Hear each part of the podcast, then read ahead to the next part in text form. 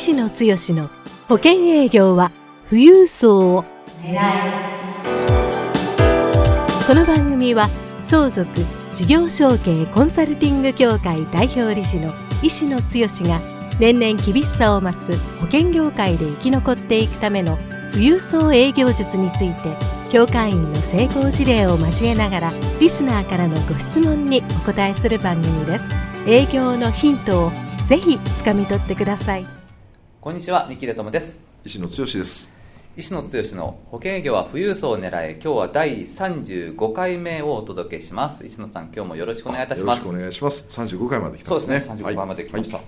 あの今日お届けするのはですね、はい。12月17日月曜日配信予定なんですけども、はい。はい。まあ、年の瀬もだんだん押し迫ってきましてあ押し迫ってきましたね。はい。今年はあの、まあ、2018年ははい。事業承継元年ということで、事業承継選択ナビゲーター養成講座もはい。1年間ですね、はい。あの3回今回は、ええあの事業承継、えー新税制がね、えーええできたということも含めて、えー非常に世の中の、えーまあ、反響が大きい時期というかね流れが来てたので普通は年、えー相続をお半年に1回、はい。で事業承継を半年に1回、え2回ずつだったんですけど今回はもう事業承継がかなり流れてきてる、ね。法人が来てるということで、えーあえて、えー後半のパートは事業承継、事業承継と3回やって、うん。ですね。相続が1回飛んだんですけどね、はい。はい。えーそんな中で、えーおかげさまで、まあ、お好評うん。だったんですね。ははい。い。あのまあ、相続資産コンサルタント養成講座を修了されてから事業承継の講座を受けられるという方もたくさはい。んいらっしゃるんですけども、はいはい。まあちょうどあの私も相続のゼロ期あの、はい。受けさせていただいて一緒にこのゼロ期で学んだ修了生さんが今回初めて事業承継の講座も受けられたんですね5期で。受けましたっていう方がもう本当に良かったと、ここまであの保険につながうるん。事業承継の話をしてくれるのは石野さんだけだよねっていう話をうんあの終了証拠をもらうのをはい。待ちながら、あー。うん聞きましたんで、うん。相続の同期でもあるからあそうですね。はい。うん。えーそんな話をしてた時に、ですのであの本当にそれぐらいうん。すごく満足度の高い、うん。の講座にまあなってね、おかげさまでえーゼロ期から相続も事業承継も回を重ねるごとに、えー皆さんのこう、まあ、反応も見ながら、えー前回を超えていくような講座の内容にしているえーところでですねアンケートも本当にあー皆さんいいご評価いただいて。そうですね。ありがたいです、はいうん。まあ、その辺のねポイントだけちょっとおお伝えすると、僕の講座何があの違うかって言ったらあくまでも具体的な事例。私がやってどういうアプローチして、えーどんなコンサルというか流れをし、うん。取ってで、えーこれをお進めていくことによってうん。どう保険契約につながったか、でそこで知っておくべき知識とかノウハウを事例でやると一般論のお座学のね、うん。話で、えー勉強してもなかなか頭に入らないのが、ね。ここがちゃんとで辻褄があってイメージがついて自分でもできるっていうところがね、うん。えー多分皆さんに非常におかげさまでヒットしてるのかなと特に今は事業承継、えー法人系の部分がねあの、まあ、商品開発保険の商品開発も含めて結構法人の部分に関しては今はもう追い風になってますから。えーそこは非常にいいまあ良かったんだろうなと、うん。来年もこの流れでしっかり、まあ、来年はまた相続の方もね、えー民法改正があるのでですね。えー来春からは相続の方にもうん。もう一回、えーリニューアルして力を入れてやっていこうとは思ってますけども。そうですはい。ねはい、えーということでですね、はい。あの今日ご質問いただいている内容もちょっとあの関係してくるところあるかなと思うんですけどあもそうですか。はい。あのお名前が、えー、K さんアルファベットで K さんとい。う方からですね、はい。あのご質問いただいてます、はい。えー社長とのはい。出会い方を教えてください、というですね非常に短いですけども今回は、はい、かなり、はい。えー端的ですね。ね。社長との出会い方ですね、はい。えーを教えてくださいと。まあ、あの事業承継の講座も、はい。えーまあ、出会い方っていうところでいくと、まあ、いろんな、ね、成功事例も出てきてるんですけども、はい。はい。やっぱりあのどこからまずその、はい。事業承継にしても法人開拓にしても、はい。どんなお話をするかっていうのは、はい。社長と出会わなければ話ができないので,、でね。ちょっとですねこの辺りを、はい。まあ石野さんの経験はい。もあの含めて、はい。ちょっとあのえーいくつかに分けてですね、はい。教えていただければとそうですね、思いますはいえー僕の経験値で話をさせていただく前提なんですけども、はい。あの体系だってね、えー頭を整理されると一番いいかなと、でマーケティング新あの見込み客開拓っていうのは基本的にはうちの講座でもよく伝えてるんですけども二通りの方法しかないよと。二通りはい。で、えー一つは、まあ、あー見込み客としては既顧客ですよね、はい。えー過去のお客様に対して再アプローチをしていきながら、新たな、えー展開、えー保険であれば保険の提案契約につなげていくっていう話ですよね、はい。でもう一つは新規。はいという形になるとい。いうことになると思います。だからその2つを体系だって分けて、うんうん。新規は新規でまたあの方法はあーいくつかというかね、はい。あると思いますんで、はい。そういう意味でまず最初のお一番取っかかりとしてやりやすいのは、多分この K さんも、はい。えーある程度の、おまあ、保険、えー業界でのキャリアが長い人で、えーこれから法人案件をどんどんやっていきたいなと思っておられる方じゃないかなと思うんですけども、そこから言ったら、あーまああの全くうん法人の案件がなかったとしても、多分ですけどもお今までのおアプローチしたお客様の中で、はい。個人事業なのか、うん。まあ、個人事業にちょっと、えー毛が生えたような、ものなのか、うん。あーもしくはそれなりのお中小企業の社長さんなのか、えーっていう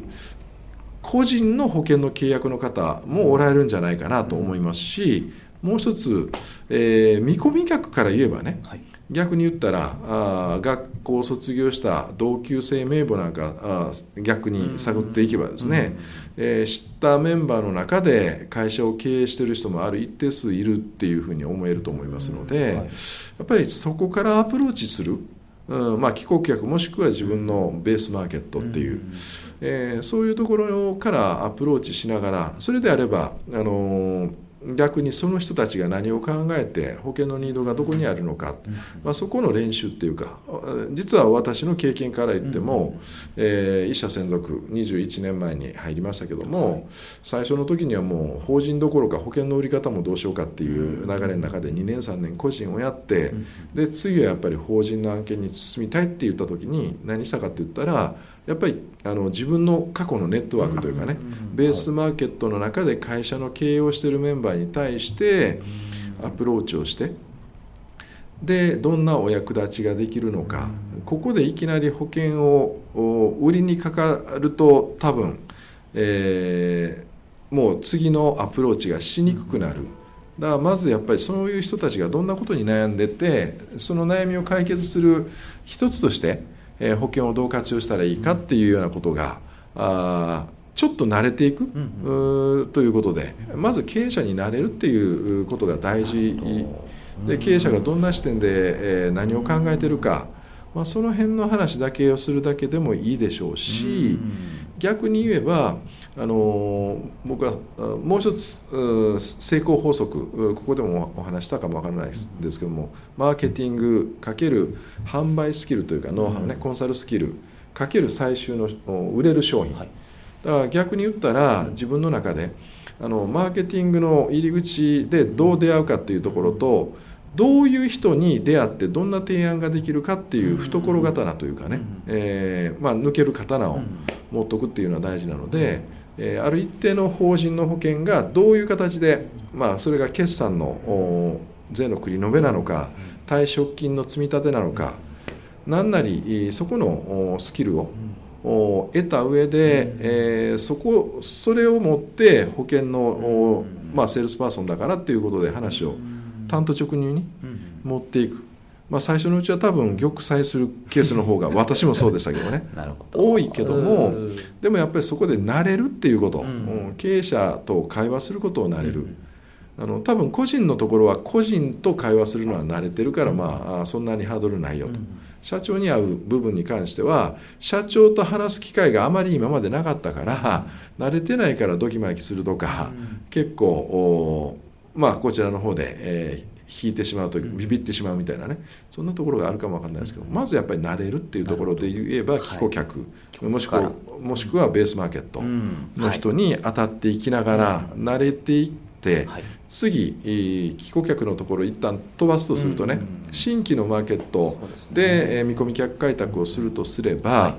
比較的自分が入りやすい経営者のコミュニティみたいなところが、うん、ああるのかないのか。はいというところで、えー、例えばこの K さんがどれぐらいの年代かちょっと想定はつかないんですけども、うんはい、自分が比較的ね、うん、若い年代で30代ぐらいだったら、うん、周りを見渡すと多分 JC みたいなね、うん、えー、ところに行ってる人がいたりするかもわからない。青年会議所、そうですね。青年会議所の活動をされてる方、はい、みたいなところで何かこう話の取っかかりを持っていくとかああ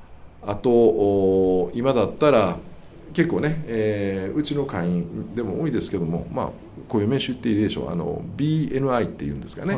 あのあそこは、えー、保険業界、まあ、各業界で1人ずつ基本的には事業主の方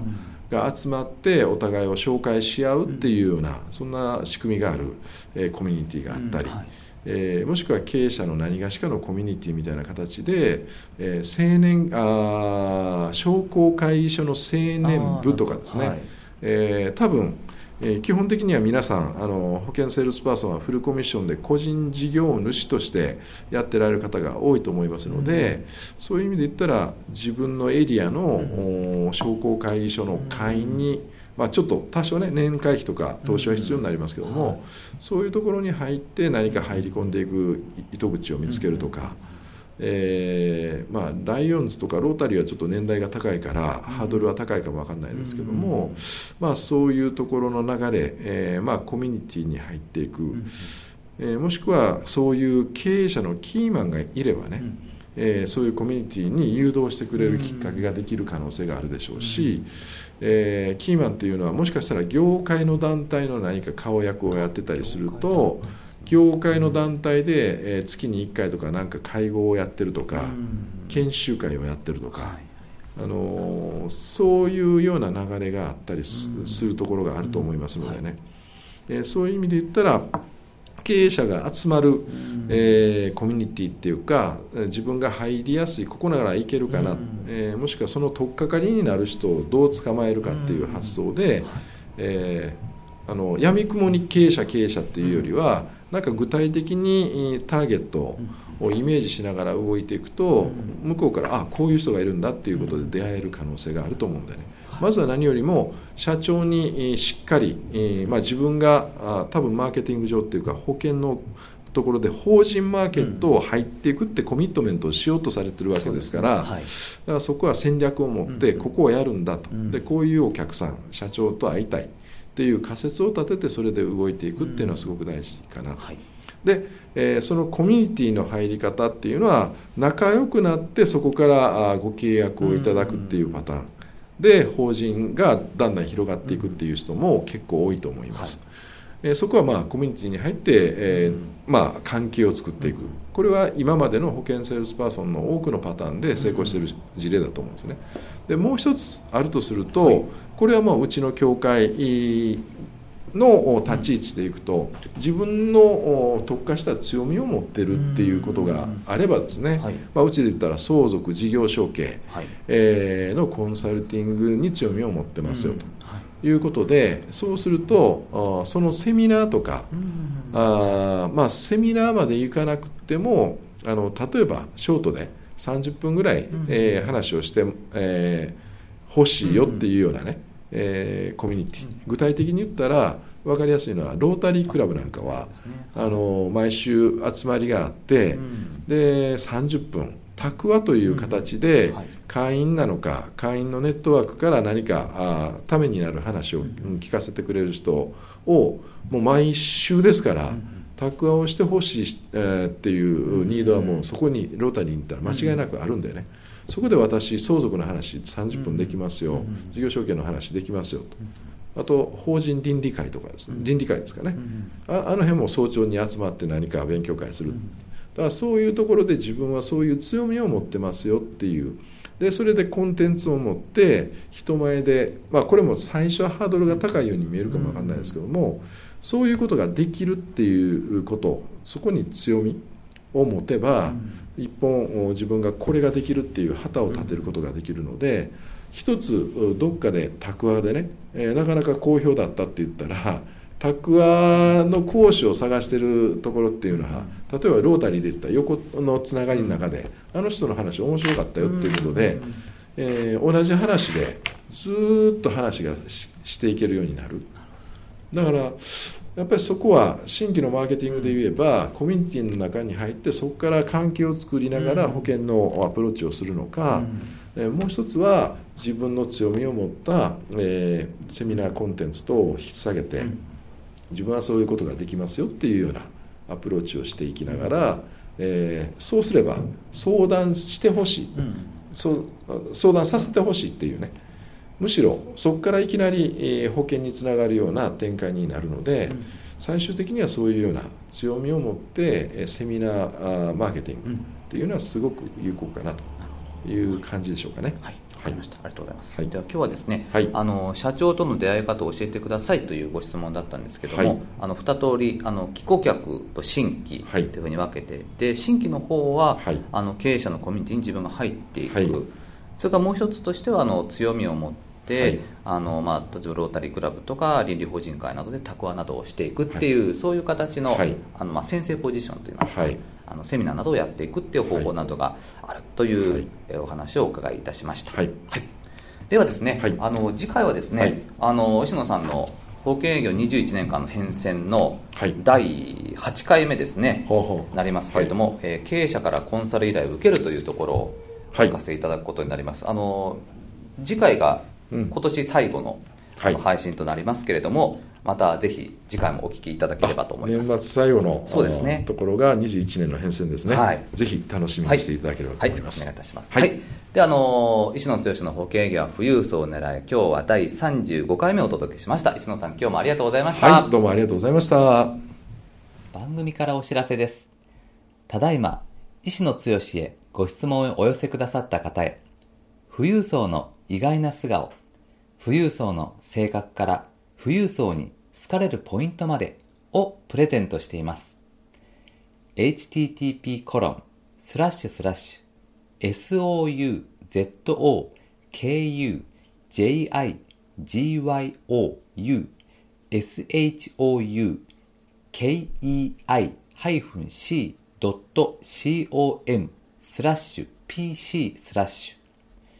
http コロンスラッシュスラッシュ相続事業承継 -c.com スラッシュ pc スラッシュで受け付けています。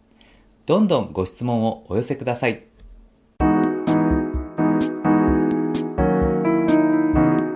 今回の番組はいかがでしたか？番組では医師の強への質問をお待ちしております。保険営業は富裕層を狙えで検索していただき、この番組のホームページからご質問をお寄せください。それでは次回の番組を楽しみにお待ちください。